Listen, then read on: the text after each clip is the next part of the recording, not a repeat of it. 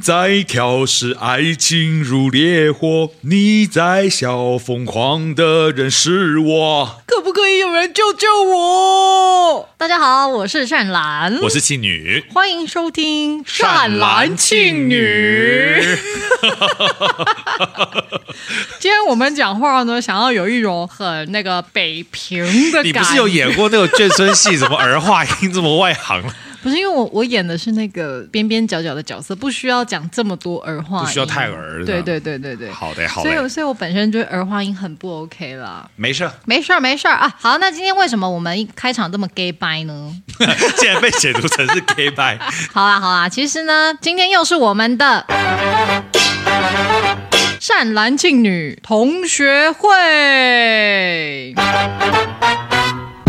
好，今天善男信女同学会呢，其实邀请到了善兰一个也是非常优秀的学弟。哎呀，大家有没有觉得每次邀请来的好像都是人中龙、人中凤啊，飞龙即凤啊？我们的这个同学会的来宾哦，真的没有百万是不来的。对，今天来的这一位真的是非常非常的火啊！他在抖音的市场跟小红书的市场是非常非常火到爆的一个北艺大的学弟呢。他刚刚还有讲另外一个是 B 什么的，哔哩哔哩、哔哩哔哩，哇，我还听他讲。我才知道这个哦，那那是你可能真的对于对岸的那种所谓的社交软件，你可能比较不熟悉啊。真的不熟悉，小红书我也没有。对，好，那就让我们欢迎今天的来宾，大表哥九九五。哎呦，多不好意思啊！刚刚被包太多，对，而且很很不好意思，因为我觉得台湾的同学们或是朋友们可能会不太认识我，那就自我介绍一下吧。我是目前呢在抖音、小红书还有 B 站呢，站总共大约有三百五十万粉丝的大表哥九九五。哇，一个人给你一块，你就有三百五十万了耶！嗯、真的哎，而且还是人民币，要乘以四点五左右。哦，好厉害哦！其实自媒体这件事情其实真的不容易诶。我觉得，我觉得台湾是稍微晚一点啦。我觉得这一两年可能所谓的短影音才真的开始。嗯，但你就是大表哥，你在对岸短影音这个经营的，应该是有搭上当时对岸的那个风潮吧？其实也是因为幸运吧，因为刚好要做的时候是我人生比较低潮的时候，可能在正职上一直都没有办法有升迁的起步的感觉。对，然后呢，就面试了六次的升迁都失败。然后呢，所以我就想说，那不如这样吧，那就开始做一点自己的东西。当时是想做 YouTube 啦。哦，嗯，那是我。可是你在对岸怎么会想要做 YouTube 啊？就是你知道，台湾人心里想的都会是说要做 YouTube 啊，或者做 Facebook。对对对。然后后来是无心插柳在抖音。柳橙汁。好古老的笑话。那我刚才想说要不要接嘞？很很老喂。哎，怎么会老？你你在你的那个你短影音的平台上讲讲看，我觉得会火哦。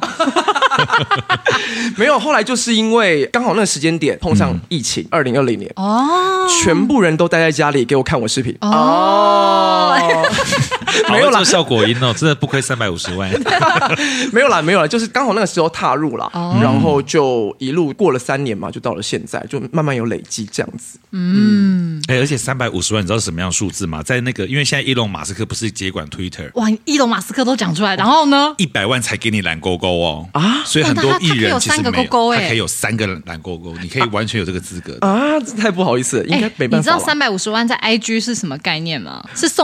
的概念，等一下，等一下，但必须老实说，在 IG 上，我就是应该是连个一千都没有吧，一千粉丝都没有。没有，我是想要让你知道，说三百五十万，移在比较国际的社交的那个媒、嗯、媒介上，三百五十万是个什么概念了？对啊，所以还是很很荣幸邀请啦，然后对呀、啊，真的很荣幸，很荣幸，真的是蓬荜生辉、哦，瑟瑟发抖啦，啊、瑟瑟哦。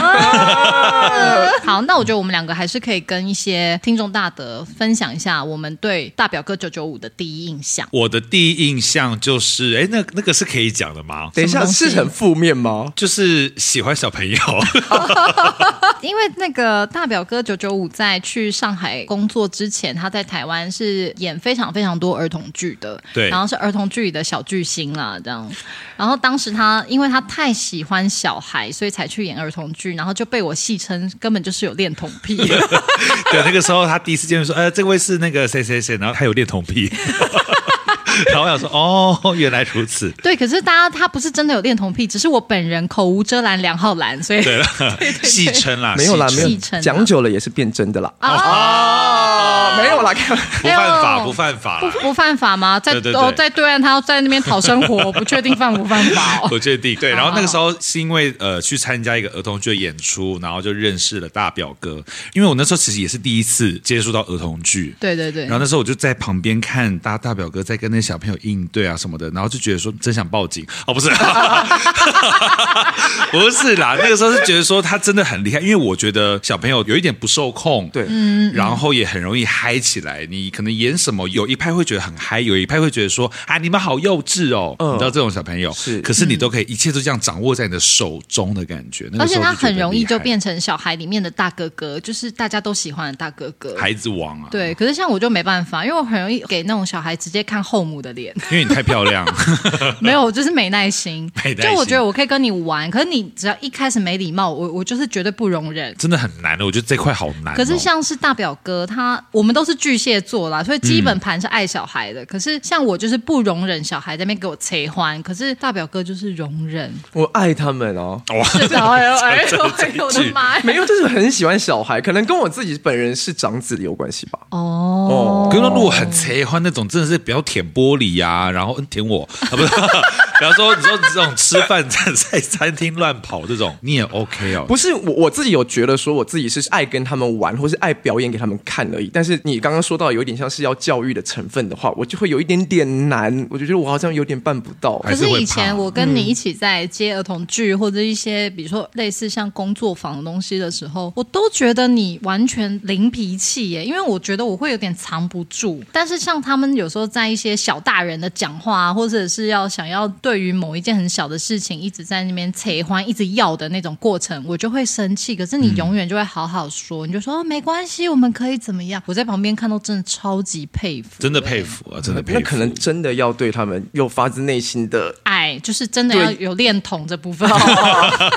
找到结果了，找到原因了。没有，我得说，他那个恋童是很大爱的，不是那种想要毛手毛脚那种，绝对不是，哦、不是绝对不是，不是，真的不是啊，真的不是对，真的不是啊。如果是的话，真的会上新闻诶。真的立刻报警。对呀、啊，那善兰呢？因为大表哥就是我学弟嘛。哦，我得说大表哥他们那一班出类拔萃。因为大表哥的大学同学是谁呢？就是简曼书啊。哇，对。然后他们班其实还有很多都在影视界就是小有名气的同学。嗯，嗯嗯。然后我觉得他们班非常非常厉害。好，大表哥的第一印象嘛，其实老实说，刚进来的时候，他们班几乎焦点都在简曼书身上，所以对大表哥是没有印象啊。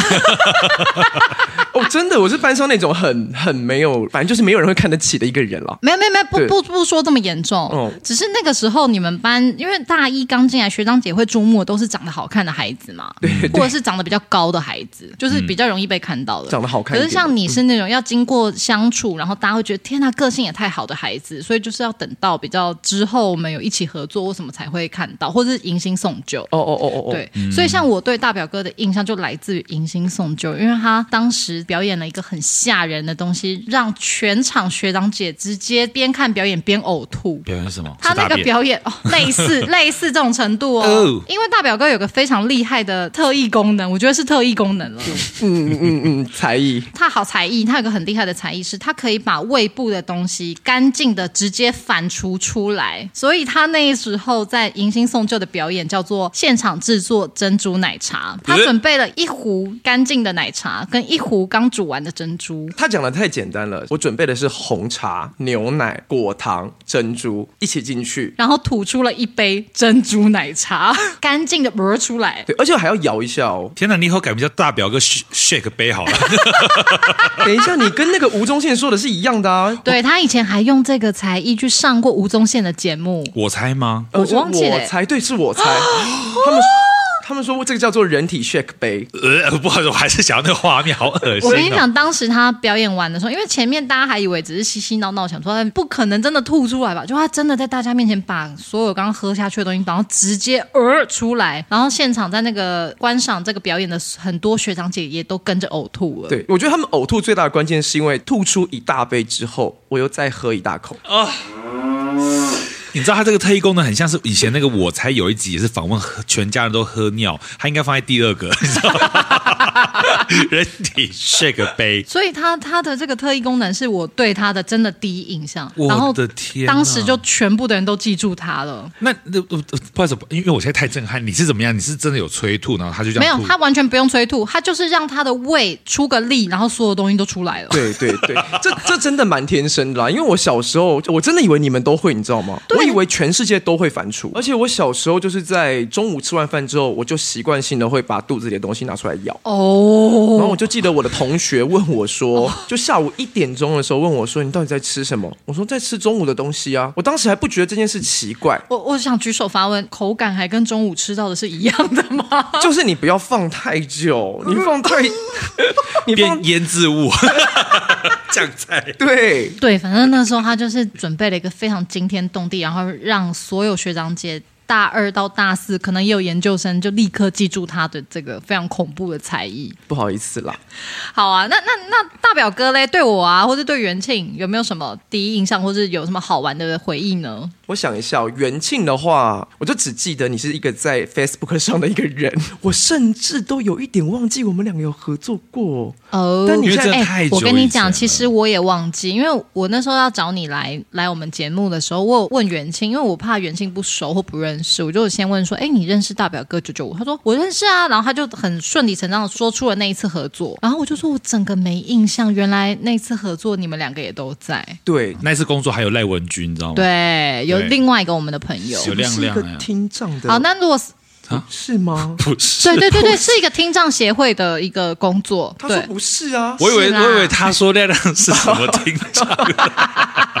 我想说怎么什么意思？好，现在是要对于就是浩兰浩兰姐姐本人，对不对？对，就是一个很会跳舞的学姐啊。对，还有呢？然后然后巨爱算命。好的，那我们今天就进入今天的正题。今天的节目主题就叫做“百万网红爆火心法，私下迷信面貌大公开”。没错，大家听这个节目听那么久，应该也都知道我是个巨爱算命的人。嗯，但我得要说，大表哥去上海打拼工作之前，他留在台湾的时候，他是我算命小跟班呐、啊。哎呦哎呦喂，哎呦喂，哎呦！就是我，我只要知道，哎，哪边听说算命很灵，哪一个那个问事很准，我就会立刻揪他。然后他是那种完全就是揪了，明天就可以跟我走的那种。没错，就是我对算命这件事，就是有一种浅浅的热衷，浅浅浅吗？而且是浅浅的热衷，这个很很奇怪的词。对啊，好矛盾的词。，我觉得说实话，我觉得他比我还要愚腐，因为他会算命算到我觉得很没有理智。哎，不会吧？我还好啊，哎，有一些人是每一周都会去算命，哎，你是这一种吗？因为我每年都会必算两条命，不是不是必算。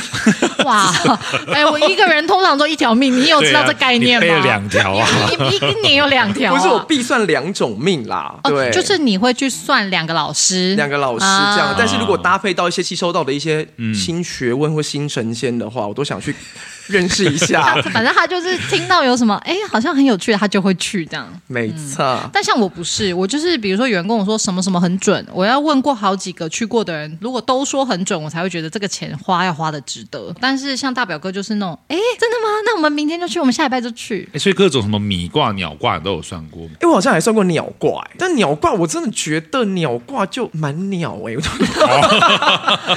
我是对米卦、鸟卦这个是有一点觉得半信半疑。半信半疑，所以我都没有尝试过。我还有算过一个叫做无字天书，等一下这个要钱吗？这要钱多少钱？五百块。好了，五百还可以，还可以。在台湾哦，在台湾，但我真的觉得也是太扯了，是蛮扯啊！无无字天书书它要怎么算？你可以跟我们的听众大德就是说说你那次的经验吗？我跟你讲，进去呢，就是他会给你很多张牌，你不用跟他讲你要算什么，但在牌上面很多就是一张牌上面就有八种主题，就比如说事业啊、爱情啊、买车啊什么的。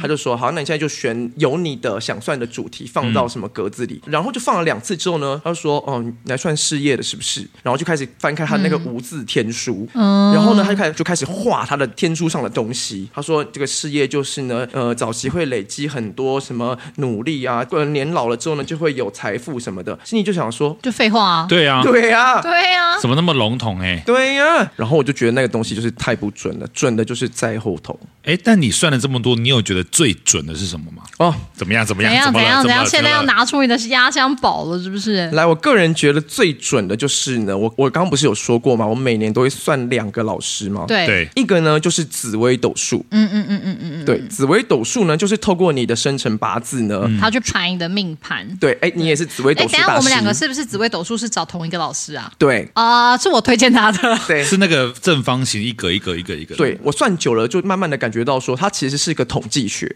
嗯，但是古代的先人博大精深啊！对他，他们真的统计出了你，你这辈子可能会发生什么事，就把你会写下来，所以你这辈子的起承转合都帮你写好了，嗯这样，那人生每十年都会有。大运，然后呢，也会有十年非常的低潮，这样每个人都有。反正你不是早年过得好，就是晚年过得好。就是它是平均的，所以之前就有人就有一个长辈就跟我说，呃，每个人的福跟祸其实是平均的。你现在如果都觉得你的人生一直在享福，那你就要小心你的晚年，因为你可能正在把你的福气都耗尽。嗯嗯嗯，真的、哦，现在过得爽爽的，你们自己哈，怎么样？还没感受过挫折是不是？五十岁以后感受更惨。哎，看你有没有体力感受啊？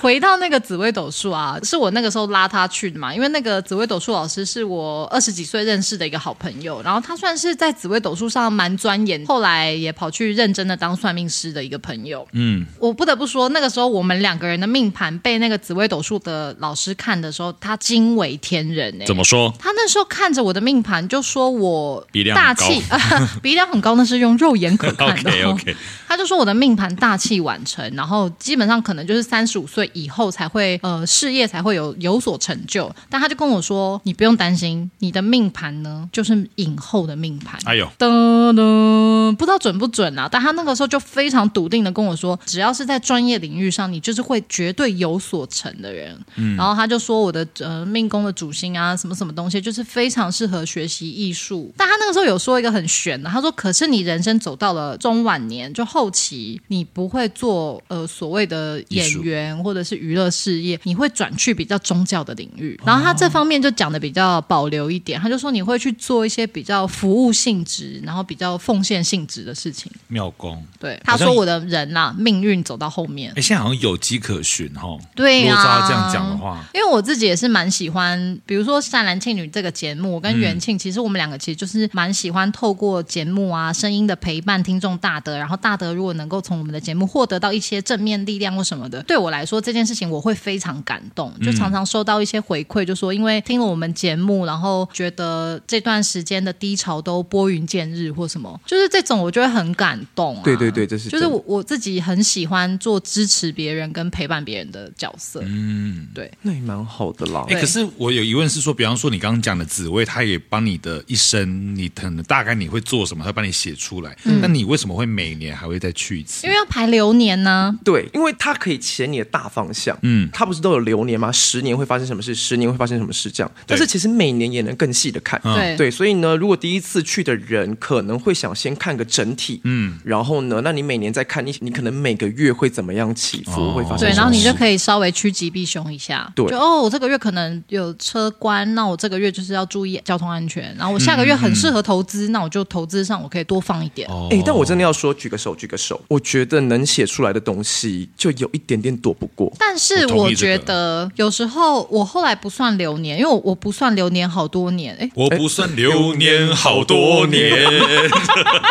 这是什么歌？我不做我大哥好多年。好厉害哦！你好厉害！我只是讲完之后想说有点耳熟。OK，请继续。我不算流年好多年，就是因为我觉得有些东西它被写出来之后，会有一种注定感。可是我不想要它那么注定。他如果写说十一月家里会出事，我就会从一月就开始担心。天哪，十一月的时候我家到底会出什么事？嗯，就是我不喜欢那种。感觉，所以我到后来都觉得，反正做人处事态度只要正确，然后你在遇到问题的时候有非常正确的判断，这样子其实，在一年内所有事情基本上都可以逢凶化吉。但我不想要先知道，你不要告诉我我什么时候家里有状况或我健康有状况。是因为我在流年上就有被写到说，他比较不是我啦，他就写到说你的弟弟会跟你借一大笔钱。写这么细，写到弟弟，嗯，他应该是兄弟宫里面呈现的。哦。对，他说数额会有点大，你自己考虑要不要借这样，但是他两三年内是无法还你的这样。哦，对，后来呢，真的借了，可是我不记得这个这个紫微斗数的内容，是我呃好像过几个月再翻出来看，才发现啊、哦，他真的有写，他有提醒我这样。哦、但自己弟弟嘛，如果他跟你借钱，你也就、嗯、对对，你还是会义无反顾的帮助他。但是我刚刚前面有讲说，就当初那个紫微斗数老师看了我们两个命盘，各自有各自的惊为天人的点嘛。当时他对于饶梦泽惊为天人的点，你还记得吗？不太记得，反正我当时就是一个很普通，然后又没，我是一个没家世的人。对，出生在苗栗，就是很普通的家庭的一个小孩。对，也不是出色的演员，在确实。对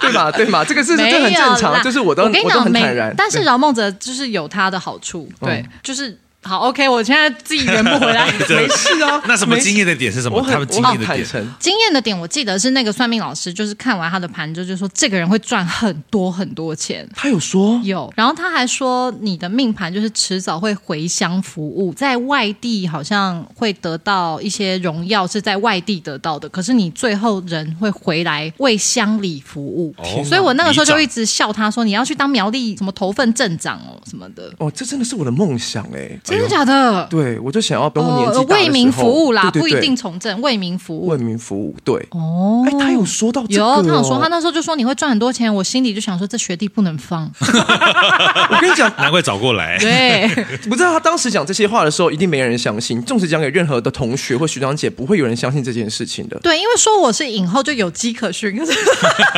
确实，确实，对，因为他在学校算是漂亮又有人气的人，我又什么都没有。没有，没有，没有。饶梦泽其实是朴实，但是他就是那种非常喜欢做，比如说像啊，跟廖元庆有点像，是。就是那种大家要在课余时间花力气去帮同学们服务的事情，对对对，通常大家就会非常抗拒。嗯嗯、对，但饶梦哲还有元庆，我记得你也是，就是会举手，觉得为大家服务这些很快乐。对，那个时候饶梦哲，哎，对不起，我一直讲你 本名，叫饶梦哲可以吧？无所谓吧，可以啦，可以大表哥，大表哥啊，哥对我刚刚讲到他本名，反正他就是会很喜欢为同学、为人，然后去做一些服务性质的事情，然后他会很快乐，我觉得很开心，很好玩。嗯、然后他也是个开心果，就是在大家面前就是非常的 easy going 这样。哎，我有算过紫薇耶啊，真的吗？对，是同学的，是我朋友的爸爸。然后他说，他说，他也你爱我，他他说他一看就说，哦，你很适合做演员。嗯、然后我有他说我有一个心落在其中一格，然后这个是最坏的命格。他说，可是你又刚好卡在什么位置，它变成是最好的命格。然后他说有一个人也有这个状况，是邓丽君。哦，他说这件事也是有。哎呦，等一下，好好好，你先讲。但我没有气喘。那 你怎么知道我要讲？不要去泰国。对对对，要小心。然后他就说我会有一个车关，而且是说命中很容易有车关，还是会有个很严重？会有个车关，好像过了。他说不确定你会不会过，但反正你小心。他都是跟我这样讲。然后他也说比较幸运的是，我这一生会受很多的伤，可是就是为了要挡掉大的。嗯，对，所以有有可能因为这个东西挡掉了那个大的。哦，他说就是很容易这样互相挡来挡去啊，弄来弄去。但他要说，就是我做演员是可以很好的，是会会有大红大紫的可能，但要小心很多。哎，有个算命老师说我会被出卖，哇，那肯定不是我。他就说你会被最亲密的人出卖。哦，那就是你。不不不，他他哦哦，怎么办？怎么办？不是我，不是我，你给我小心一点。对，然后他，但他就说，可是以我的个性，我可能会被出卖都不知道。哦，哇，那真不是我啊！我这个人很容易露馅的。对，但是反正我就觉得说，我我跟那个大表哥有一点像，就是其实这些事情都有人跟我讲过，但我会忘记。对，其实你们两个真的蛮像哎，就是在一些这种事情上，是嗯嗯，紫薇斗数蛮好玩。就大家如果有兴趣的话，我觉得可以，嗯，我也试试看，或者去学。我觉得如果有朝一日，我是蛮想学紫微斗数的。对。那大表哥，你可以讲一下你人生就是每年都要算的第二条命，你可以跟大家分享第二条命是什么啦？第二个，你刚刚讲的是第一个，对对对，对，第二个老师哦，这个我真的觉得有再厉害的一个老师，因为他现在要讲那个有再厉害的老师，好像是我曾经在节目有说，我觉得超不准的老师。对，他有一点偏向于就不是统计学了，嗯，真的是有点悬。来，我先大概说一下这个算命的方式，就你进去之后呢，老师就会给你一张白纸，然后上面会有很多格子，嗯，就没有什么东西哦，就是格子而已。他只会跟你说，请在上面打三个勾。如果有在听我们节目的，非常非常从第一季就支持到现在的听众大的，应该知道是哪一个我曾经在节目上讲过的老师了。好，你继续。好，然后呢，打完三个勾勾之后呢，他就开始画东画西，画东画西之后就开始说你的命。嗯，就是你根本就不用问，就你不用开口啦，对，他就会一直噼里啪啦跟你讲，跟麻吉弟弟一样。嗯、他还哎倒着念，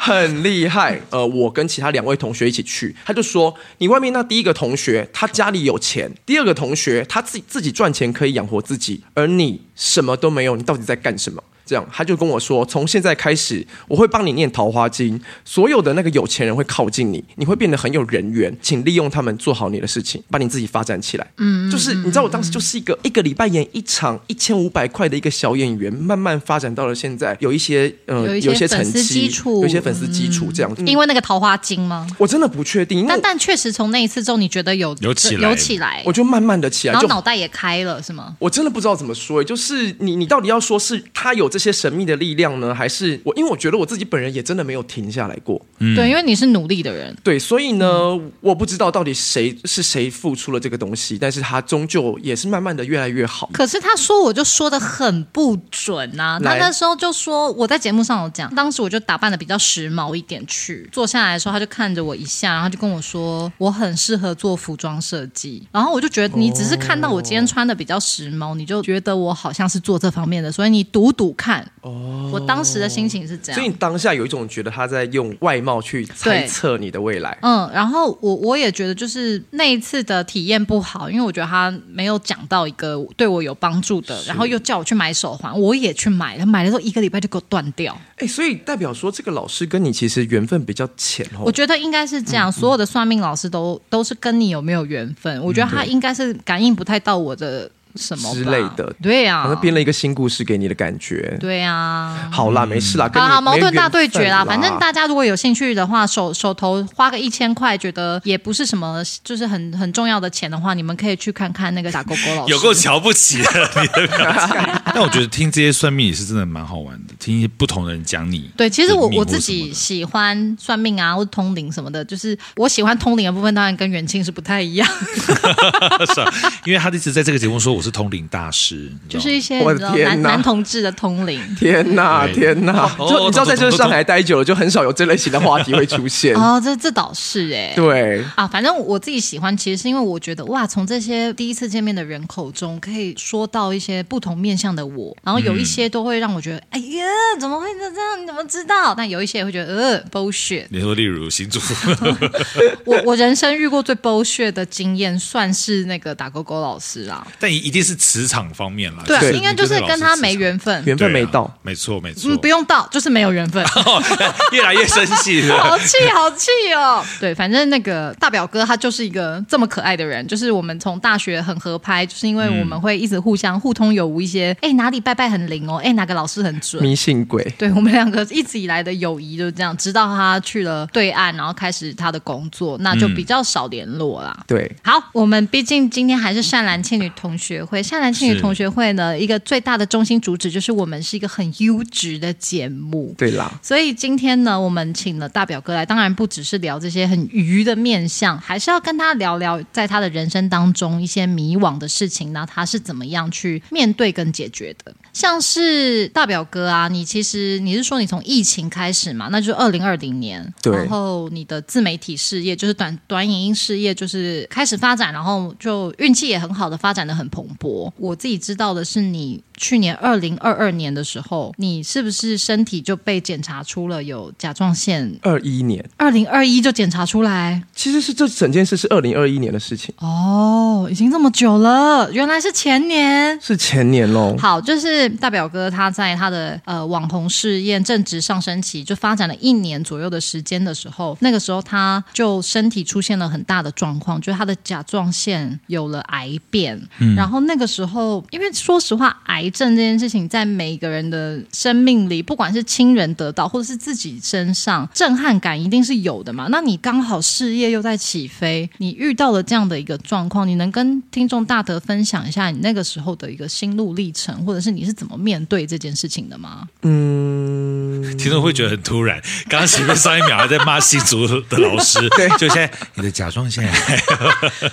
双面人，双面人。哦，我想一下哦，就是我就最记得一个画面，就是我自己一个人被穿刺完。你知道，就是这个东西，因为我要被检查，它到底是不是真的癌嘛？哦，你是在上海先做穿刺的服务，不是服务，那叫什么？检查？体检。对，所以就是对这整件事，就是我是在上海的一些体检上面呢，就发现了甲状腺结节的部分，嗯嗯，变得有点太大颗了，快一公分了，大大大。对，然后医生就说：“哎，你这样子。”不行呢，一定要去检查。所以呢，他就进行了穿刺。然后后我记得我当时一个人走在那个静安静安的街头，就觉得为什么会是我？好好好奇怪哦，为什么会是我这样而已？哦天哪！如果是、因为我心里其实是个极度脆弱的人，大表哥其实蛮坦然的。后来有跟大家开诚布公，他就是甲状腺癌变这样子。然后我那个时候人，我们听到癌症嘛，真的很容易第一时间就会觉得是不是他只会被宣告三个月的寿命。或什么的哦，对我那个时候，因为我还不知道严重的状况，然后你跟 我讲完之后，我就真的觉得，怎么可能？他的事业刚要起飞，他是不是马上就要去另外一个镜头或什么的？嗯，我那时候真的好担心你。对，但其实嗯，仔细有研究一下才发现，其实这个癌是最没有什么的癌啦。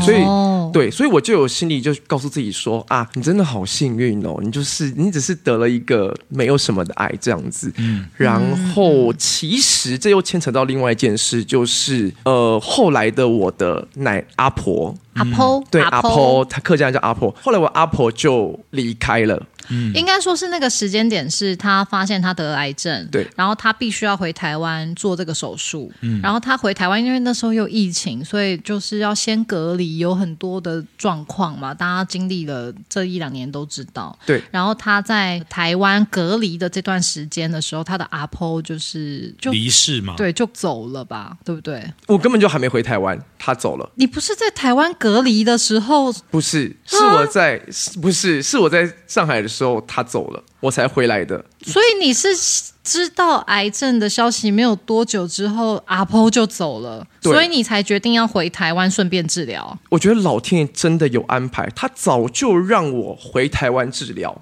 嗯，然后我为了不想要让家人担心，所以我根本就不想回台湾。我想说自己默默在上海治好了。嗯嗯，但是你仔细回想整件事，就是老天爷就是非常贴心贴心的，让你得了一个这么轻微的癌症。他希望你透过这个癌症赶快回家去检查治疗，然后顺便看阿婆最后一眼。如果我当时知道这件事情之后就回台湾的话，那我其实是能看到最后一眼的。对，就是老天爷是有帮你安排好的，嗯，但是我还在那边犟着不回来。可是因为你不知道啊，就是因为你你长期在海外打拼，其实你也是因为家里状况不好，所以你想去多攒点钱回家嘛。对。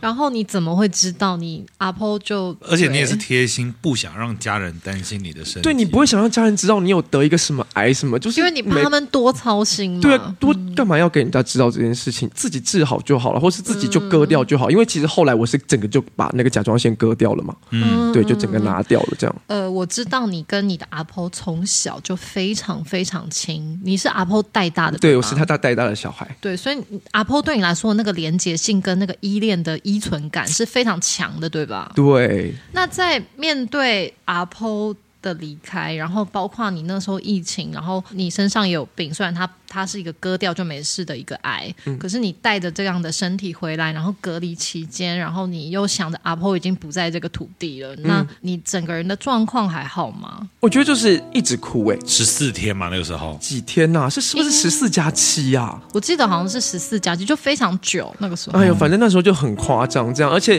有一次还是我都已经提早的去做了那个核酸检查，嗯、然后他还是唉，这样也不能怪什么你我他。反正就是他报告很晚出来，很晚出来，我就无法离开饭店去到现场。嗯，我记得有一天是应该是丧礼前三天，他们好像还是要进行一些什么什么吧，那种法会的东西。然后我整个都没参加到。嗯，但是我拿到报告之后呢，我还是我跟他们说我还是要去，我不管。嗯、反正我去了之后，现场就现场就是没有人的。嗯，我就在那里那个灵堂前坐了两个小时，反正也没有人，就就走了这样子。嗯，我不知道哎，就觉得还是得陪他。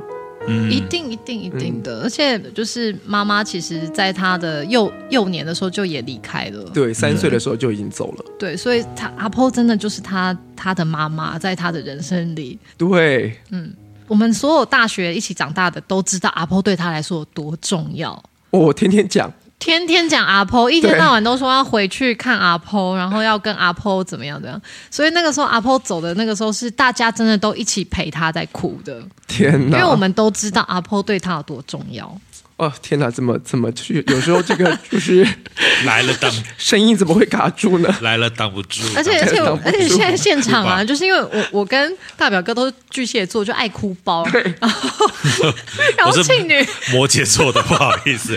但但是我也是婆婆带大的。哦，那你对。然后可是对我懂，但是因为那个婆婆的这个事情，在我心中已经升华成某一种状态。没有，但因为刚刚有点有点幽默，就是我跟大表哥两个泣不成声，然后然后庆女就是。摩羯座盯在那边，然后然后眼泪在那个泪眶打转。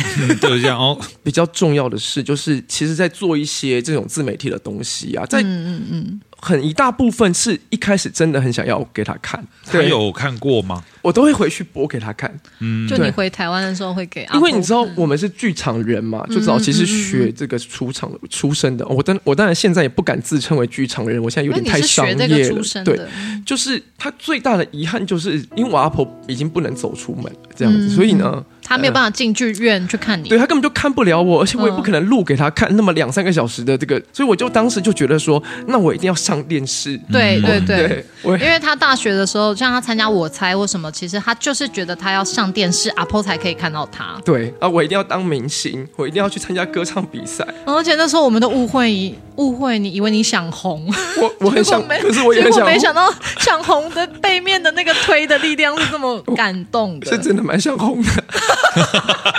有啦，有许愿，有现在有成功啦，有啦有。但是我觉得有一点是蛮好，是因为阿婆她身体的关系没有办法出远门去看你表演。但我觉得她现在以某某种形式，甚至陪着你一起表演。对，因为我觉得，甚至到现在呢，因为他现在算是在灵谷塔那边嘛，我、嗯、我都会播那个我的影片给他看，说阿波你看。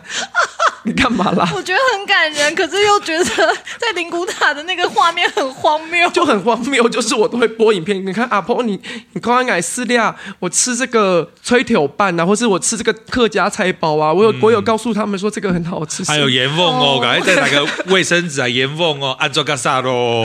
啊，他也是半个客家人，他刚给你 客家人了。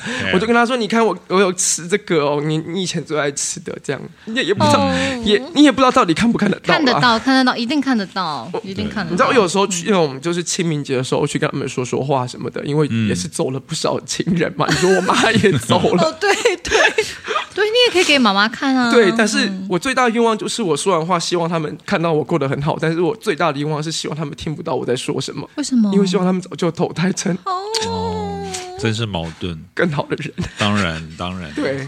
可是搞不好他们没有投胎，他们会做更好的事情。他们可能在天上当一些公务人员啊，神帮神明做事或什么。对，而且人有七魂六魄，他至少会有一魂一魄留在现在，他至少会投胎啦。就是七魂六魄，好像离世了之后会有一魂一魄在牌神主牌之类的，会有会有一部分在那里。他真的听得到哦，而且他有一部分的灵魂是留在你的心里面，跟这个世界上。对，我以前看过一句话，我觉得因为我们是善男信。女 In your area，好，请继续。好，我以前其实听过一句话，那句话我很喜欢。他就说，当你想念一个人的时候，那个人其实就会立刻的出现，所以你永远不用担心，呃，你想念的人或思念的人他已经不在了，因为其实当你一开始想念他了，他就会立刻出现。哦，那像是家人这个课题，就对你的生命经验来说，其实是一个非常大的一个主题，对吧？对那你这么这么爱你的家人的一个前提下，你你有没有什么建议想对一些听众大德家里，比如说家人之间的磨合相处遇到困难的一些建议，想要跟他们分享呢？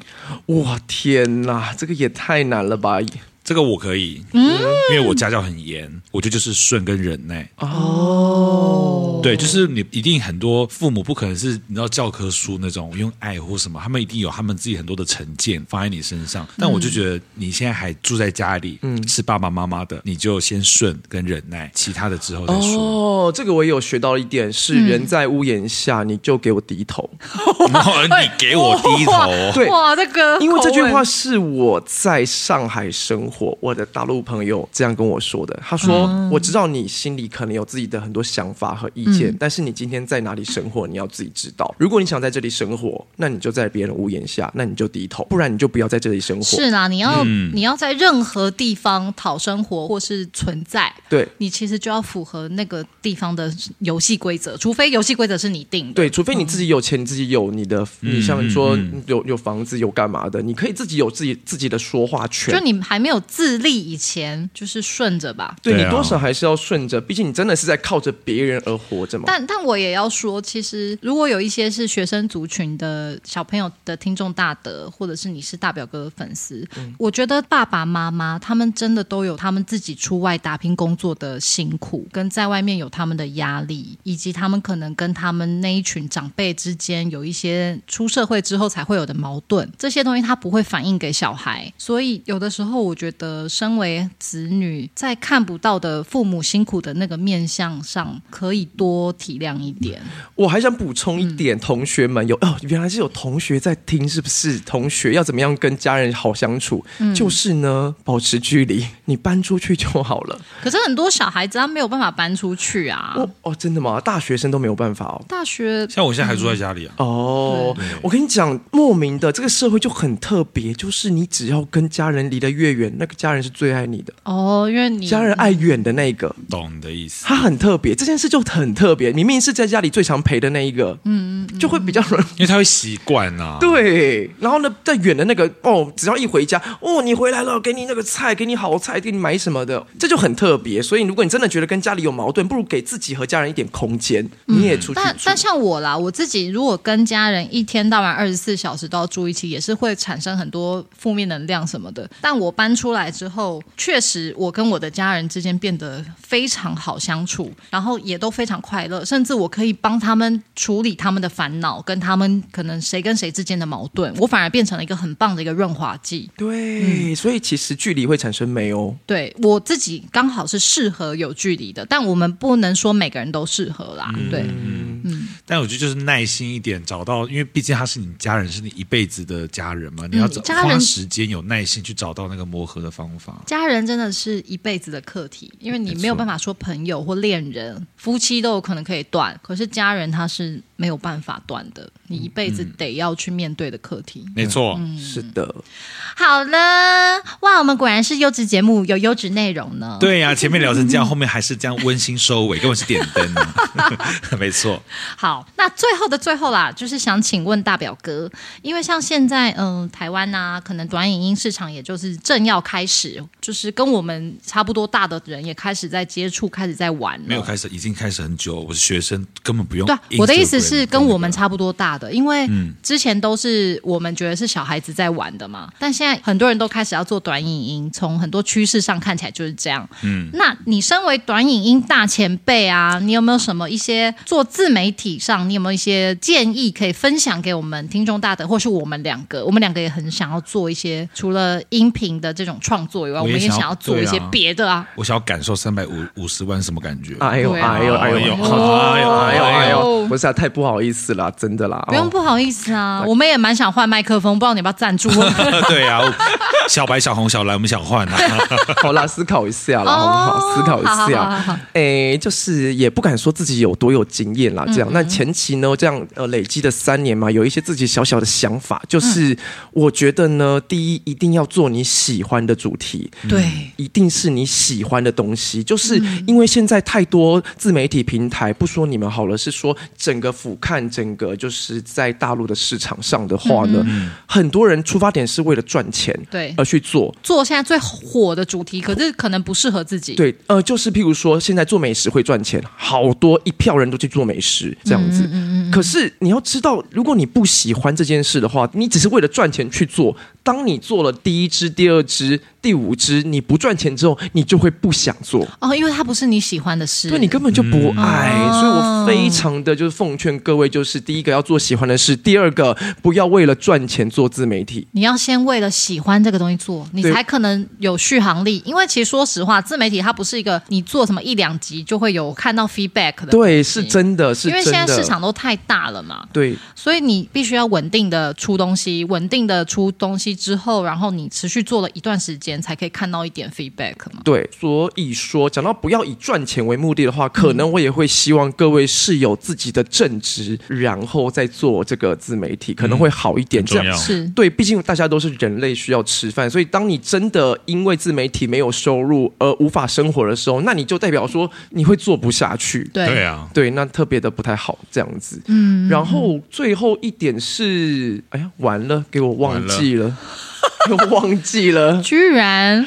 最后一点是什么呢？哦，我知道了。最后一点呢，也是我在跟同期的美食博主在发展的时候呢，有一位美食博主也是我的同事，他花了大把的金钱去买设备，这是我非常不建议的行为。你现在是有在冲康我吗？我就是花了一些钱去买的这些设备哦。啊，你这叫做高级设备？没有到顶级，但也不差。对，对，对，哦，哦，但他他的意思说，应该说他买了高级，以为就可以很好的意思。对，就是他觉得我要做自媒体，好，那我。我要认真来搞，我要来买一个高级设备，所以他当时呢就买了一个很棒的直播的麦克风啊、啊灯啊，然后什么音效机啊，什么类似这样，他想要好好的直播这样。我真的非常，同学们，我真的非常的不建议这样子，因为呢，每个人在自己的能力上呢都有限，这样你要在呃做有限呃叫什么讲？你要在你的能力内去做这件事情，然后你要确定它不造成负担。没错，这样子。那等你慢慢的，你可能会有一点收入之后，你再慢慢的升级你的设备，这样子。而且像我一开始做自媒体，人家问我说：“哦，你是怎么拍能拍到现在这样子？”我说：“没有怎么拍，就一台 iPhone 而已。”哦，真的，因为我去年他回台湾的时候，我有帮他拍了一支影片，就是 iPhone，而且还不是什么最好最新的 iPhone，它就是一支很普通的 iPhone。对，然后到后期呢，开始我可能会觉得有点暗了，那我就加个灯光，灯光多多少钱？台币可能四五百块吧，还是三四百块这样子，要加个灯光。OK，然后慢慢的做得更大之后呢，有比较大品牌的麦克风厂商，他就说：“来，我赞助你，你你帮我带着就好了。”哦，对，很大叫。那他还可以赞助别人，跨海赞助有没有？就非常顶级的品牌，对我来讲，因为我本来就不是什么很有钱的人，这样他赞助我，这样可能一套就快一万块的人民币啊，呃，台币了，台币也很惊人，已经很好了。就对我来讲，而且我们又不是这种这么录 podcast 的需要那么高级，那么就是声音它不是那么主要诉求。对，但反正对我来说很棒。所以其实当你努力的时候，就会有很多人来帮你。但请你不要在一开始的时候就把自己提升到一个你明明是个平民百姓，你非要装着自己是贵族的感觉。就我觉得是没有必要做这件事情。那我。得说，你真的是非常的在自媒体这个行业上，完全用了一个客家精神。奶黑哦，我觉得很棒，我觉得很棒。我是哎、欸，因为自媒体它既然每个人都可以是一个媒体的管道的话，确实不一定要设备很很厉害啦。对啊，就是因为像当初 Podcast 也很多人是用 iPhone 录音而已。对啊，重点还是节目的质量啦。而且自媒体，我觉得就是它就是一个素人起来的机会，你就是一个素人，你要面对这件事情。对我，我觉得以前我小时候听到有一句话说，每个人都有成名的十五分钟。我小时候不太相信。Andy Warhol 这样的。对，因为我觉得没有那么多管道让大家有那个成名的十五分钟。可是现在这个时代，我就觉得有机会，真的有机会。而且现在的所有自媒体的博主呢，我都觉得，甚至是如果你是个有点粉丝量的网红的话，甚至都可以比明星来的更有流量。没错，甚至品牌方会更愿意给网红机会。这个东西很妙，就是我是因为 Pocket 才研究的，因为网红本身的粉丝粘着度很高，比起网红艺人跟明星是不够的。对、嗯、对，然后还有嘛？你说还要再有什么建议？是不是？嗯嗯，我觉得就是不要跟你抢美主播、美食博主。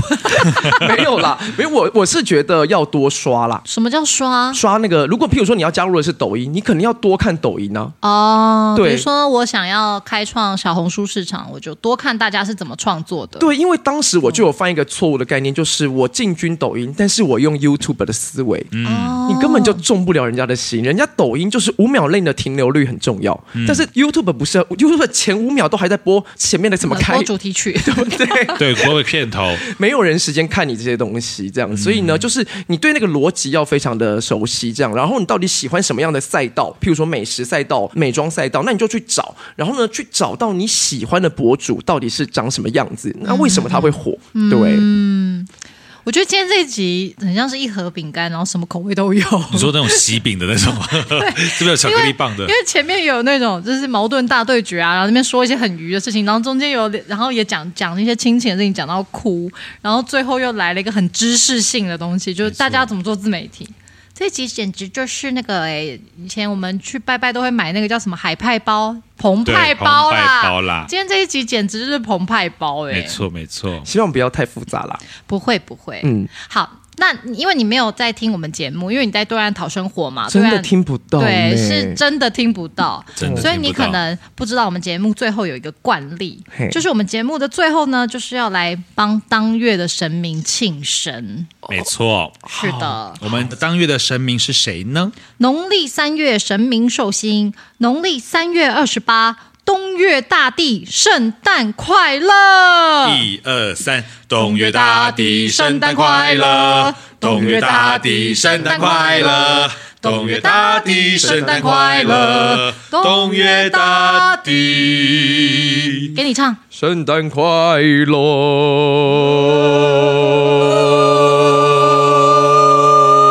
很棒，很棒，马上抓到重点，不愧是做抖音的。对啊。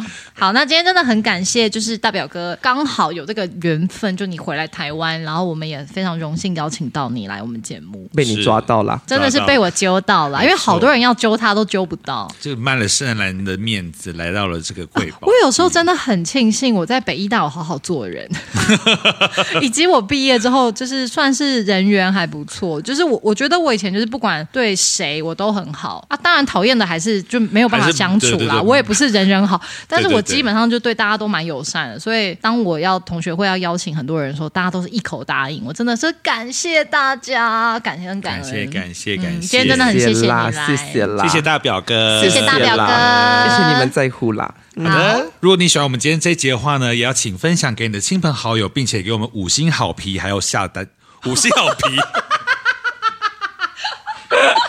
再一次。